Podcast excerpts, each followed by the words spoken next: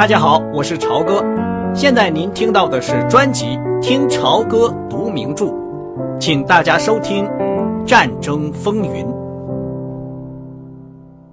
在木头小屋内，肮脏的土地上铺着草席。帕格从不安稳的睡眠中醒来。陶吉塔茨波利在他身边的黑暗中不断的打着呼噜。帕格摸出香烟，点着了火。在火柴光中，他看到帕米拉坐在唯一的一张床上，背靠着抹泥的木板墙，睁大着两只眼睛。帕姆，怎么样？我觉得好像还在泥泞中颠簸滑行着。要是我到外面去，你说警卫会用枪打我吗？让我们试试看吧。我先出去，如果他们打了我。你就回到你的床上去。这是个好主意，谢谢你。帕格吸了一口烟，在烟头的红光里，帕米拉过来，紧紧握住他的手。沿着简陋的墙，帕格找到了门，门打开了，黑暗中露出了一条蓝色的光影。我要倒霉了，有月亮，也有星星。高空的明月被很快卷过来的云雾遮住了一部分，使得茅草小屋和空无一人的车辙上蒙上了一层蓝灰色。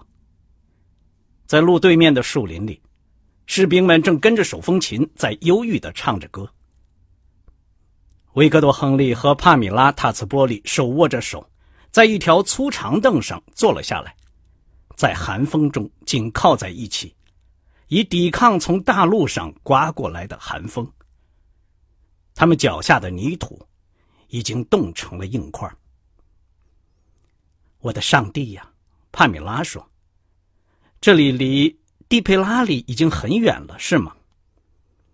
离华盛顿就更远了。”维克多，谢谢你带我出来。我坐在那儿动都不敢动。我喜欢这里的乡村气息，但我的天哪！这风刮起来可真瘆人。黄色的闪光掠过了天空，紧跟着是一阵很响的炮声。帕米拉微微喘了一口气，一缩脖子靠在亨利身上。你听那炮声，陶吉拉了我到这儿来，真有点下流，是不是？这样做当然趁他的心了。今天晚上他在烛光下口授了两小时。光靠他自己，他可一个字也写不出来。我认为他编造了不少东西。那些坦克，真的像他说的那样令人吃惊吗？他最后一句话说：“如果苏联能大量生产这种坦克，那战争就等于结束了。”你知道，那是新闻报道，体积不能决定一切。任何坦克不管有多大。只要在构造上有毛病，就很容易成为坦克手的焚尸炉。它怎么运动，它多容易被击中。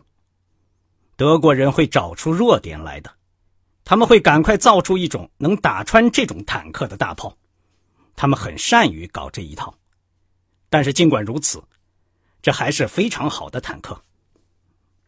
你这就说对了。帕米拉笑了起来。我想这就是我睡不着的原因。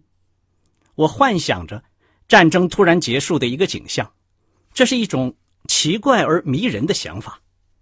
德国人被打败了，希特勒死了或者被关起来了，伦敦又是灯火辉煌。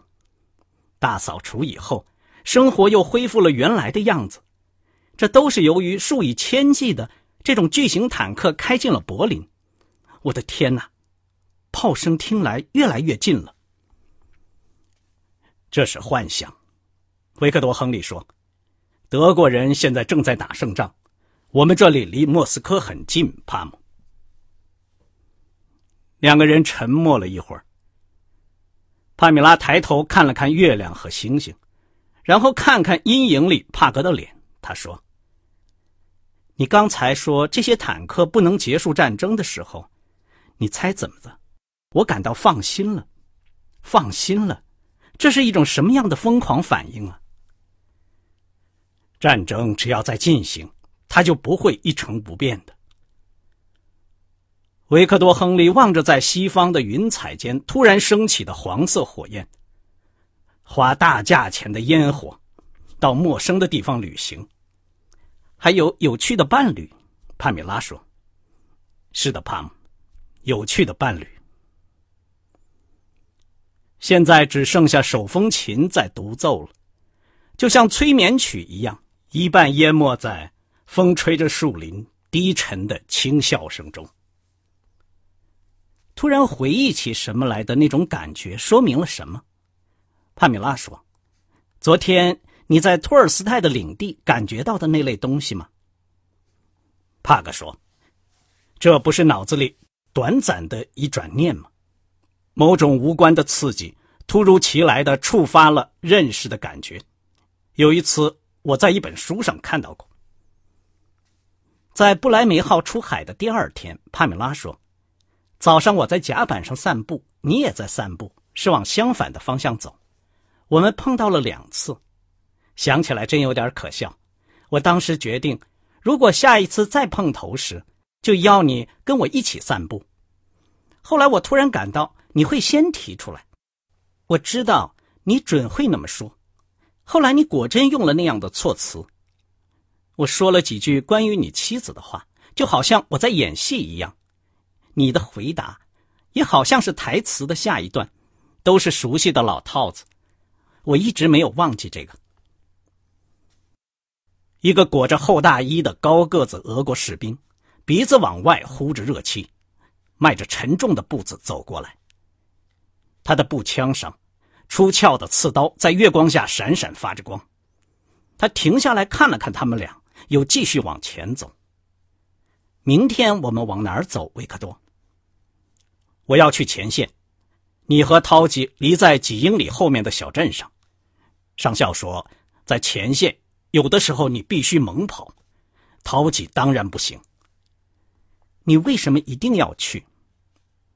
啊，这是安菲吉耶特洛夫建议的，可以了解很多情况。又一次去柏林的飞行吗？不，我全程都将在地面上，在友好的领土上，这完全不一样。那么你要离开我们多长时间？只不过是几个小时。突然，一道绿色的强光晃得他们睁不开眼睛。刹那间，天空到处都是闪光。他们的瞳孔适应了突变以后，看到四根冒烟的绿光从厚厚的云层中慢慢的往下沉，然后就听到引擎发动的声音。巡逻兵离开了路面，村庄没有一点生气。在树林泥泞的路边，一个由许多草顶的小茅屋组成的沉睡了的俄国小村庄，就像其他成百上千个村庄一样，在照明弹下面，就像是戏台的布景。所有在修理的坦克都已经盖上了伪装。你看上去脸色惨白，帕姆说。你应该看看你自己，德国人是在找这个坦克营。亮光往地面上落，有一道光突然转成了橘红色，然后就消失了。飞机声渐渐远去了。帕克看了看手表。我原来以为俄国人过分强调了隐蔽网，但看来他们有他的道理。他僵硬的站了起来，推开了小木屋的门。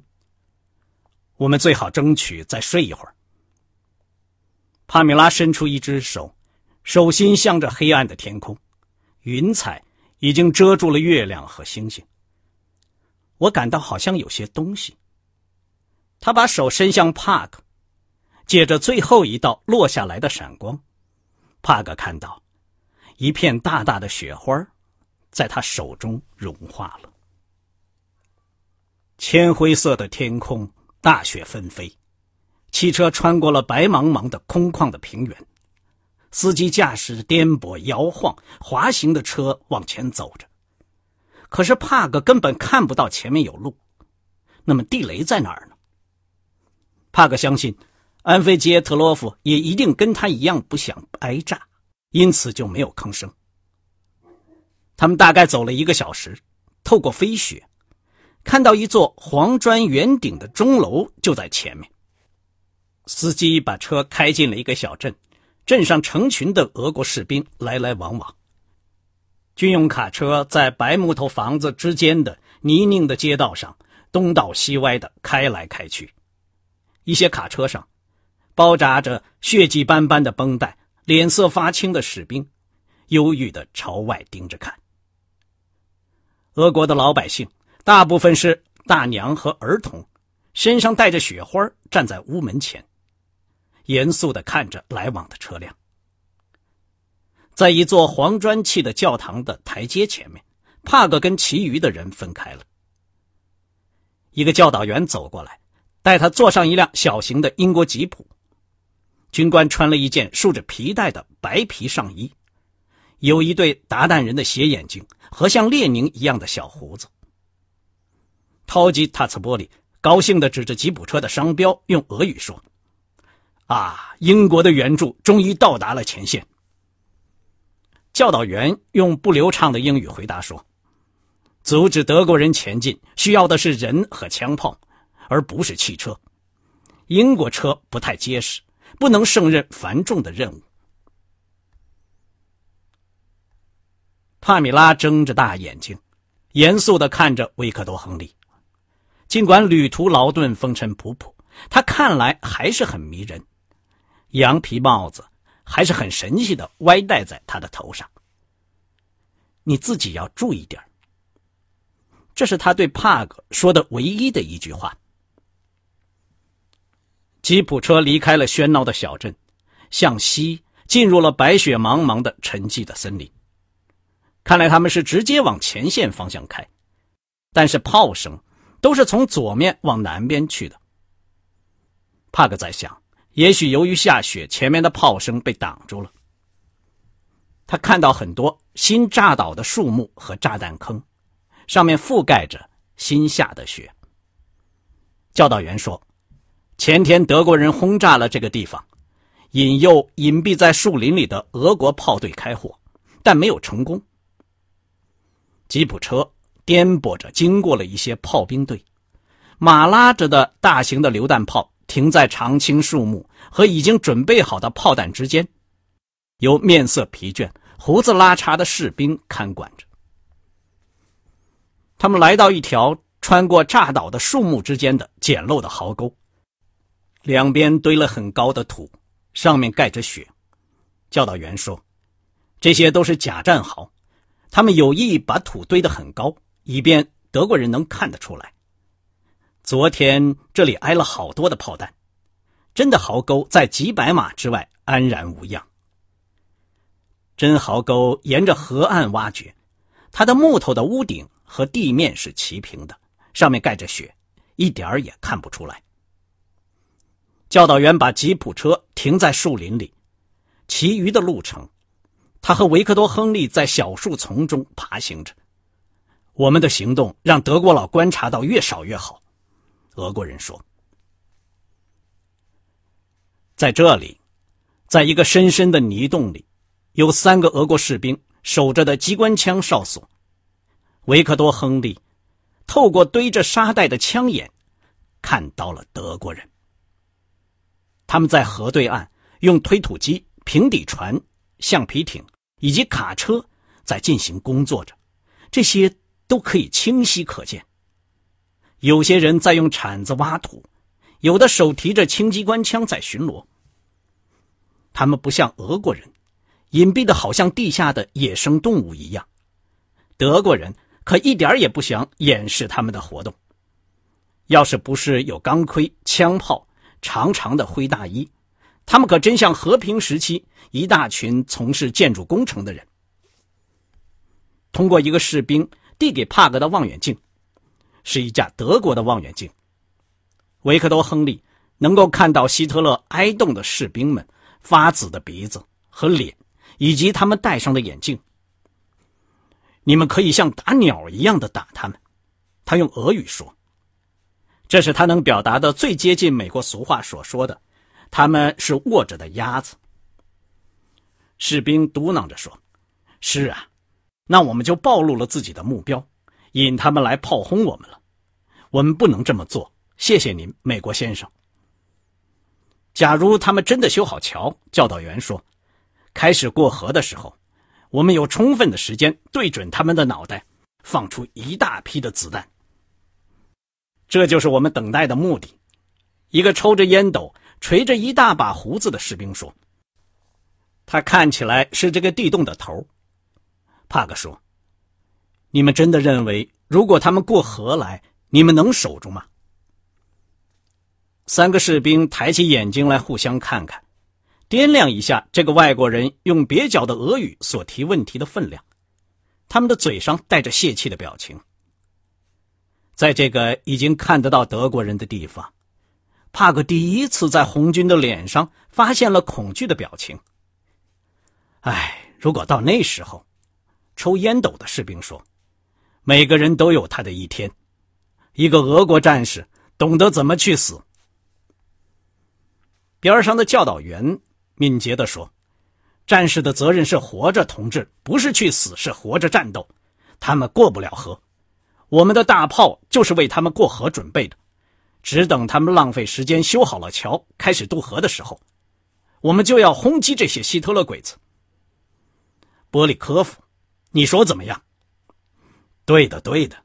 满脸胡子、流着鼻涕的士兵说：“他蹲在角落里，对着冻僵的红红的手在哈着气。”正是这样，教导员同志。维克多·亨利和教导员。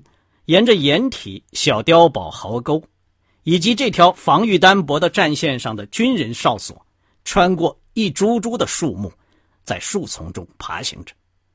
教导员告诉他说：“他们一营九百人就部署在沿河五英里的战线上，以便阻止德国人进入一条重要的公路。这次战役简直就是一次赛跑。当他们在掩体之间爬行时，”教导员喘着粗气说：“德国人想跑在冰雪老爷爷前头进入莫斯科，这就是明摆在那儿的情况。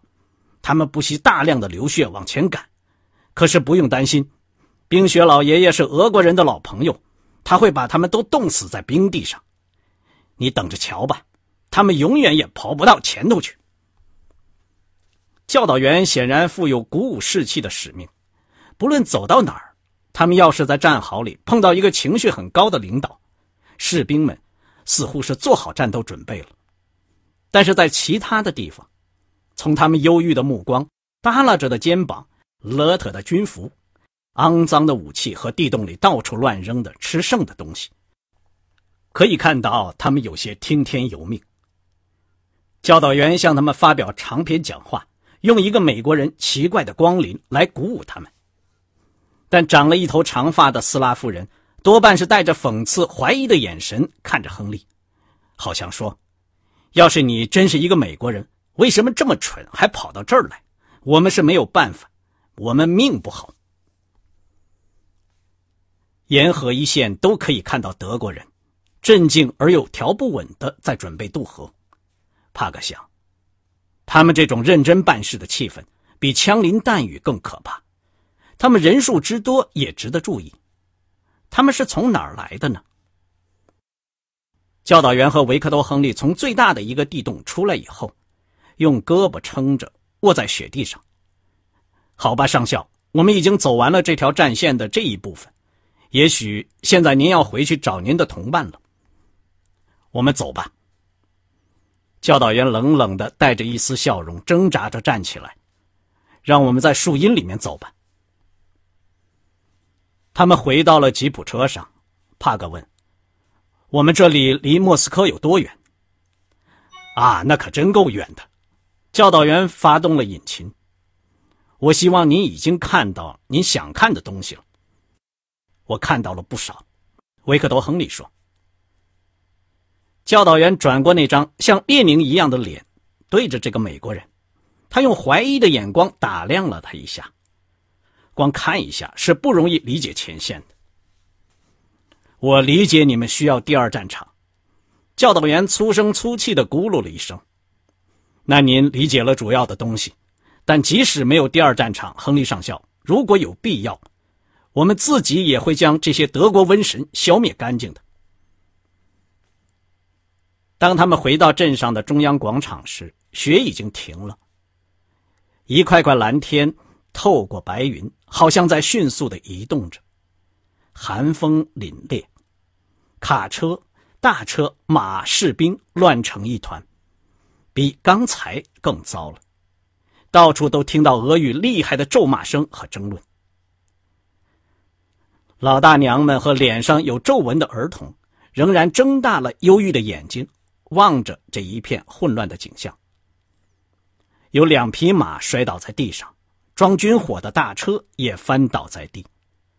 在这里，吉普车和黑轿车相遇了，周围挤着一大批车辆，有将近四十个士兵和军官，大声吆喝着，望着马匹在杂乱的泥辙中间踢腿挣扎。陶吉塔茨波利很高兴地站在一边。还有一些士兵，把破箱子里掉出来的黄铜色的炮弹集中在一起，这些炮弹放在雪地上闪闪发着光。啊，回来了！真是一团糟，整个大车怎么没有轰的一声全炸飞了？对不对？只剩下直径一百英尺的这个大坑。帕米拉在哪里？塔斯波利向肩后轻轻弹了一下手指，后面的教堂里。钟楼上有一个炮兵的飞机监视站，那里可以看得很远。但那个鬼塔我上不去，他在那里记录一些情况。前线怎么样？你一定要把整个情况都讲给我听，真是要冻死人了。你认为德国佬开始有点够呛了吗？哦，好了，他们把马拉起来了。安菲杰特洛夫说，他正准备带塔斯波利去附近战场上。看一架打下来的容克八十八型飞机。帕格告诉他，他看见过不少容克八十八型飞机，他愿意去教堂和帕米拉在一起等着他们。安菲杰特洛夫脸上看上去有点生气。好吧，但请在那里等着，上校，我们二十分钟之内就会回来。刚才您听到的是听潮歌读名著《战争风云》，谢谢您的收听，我们下次节目再见。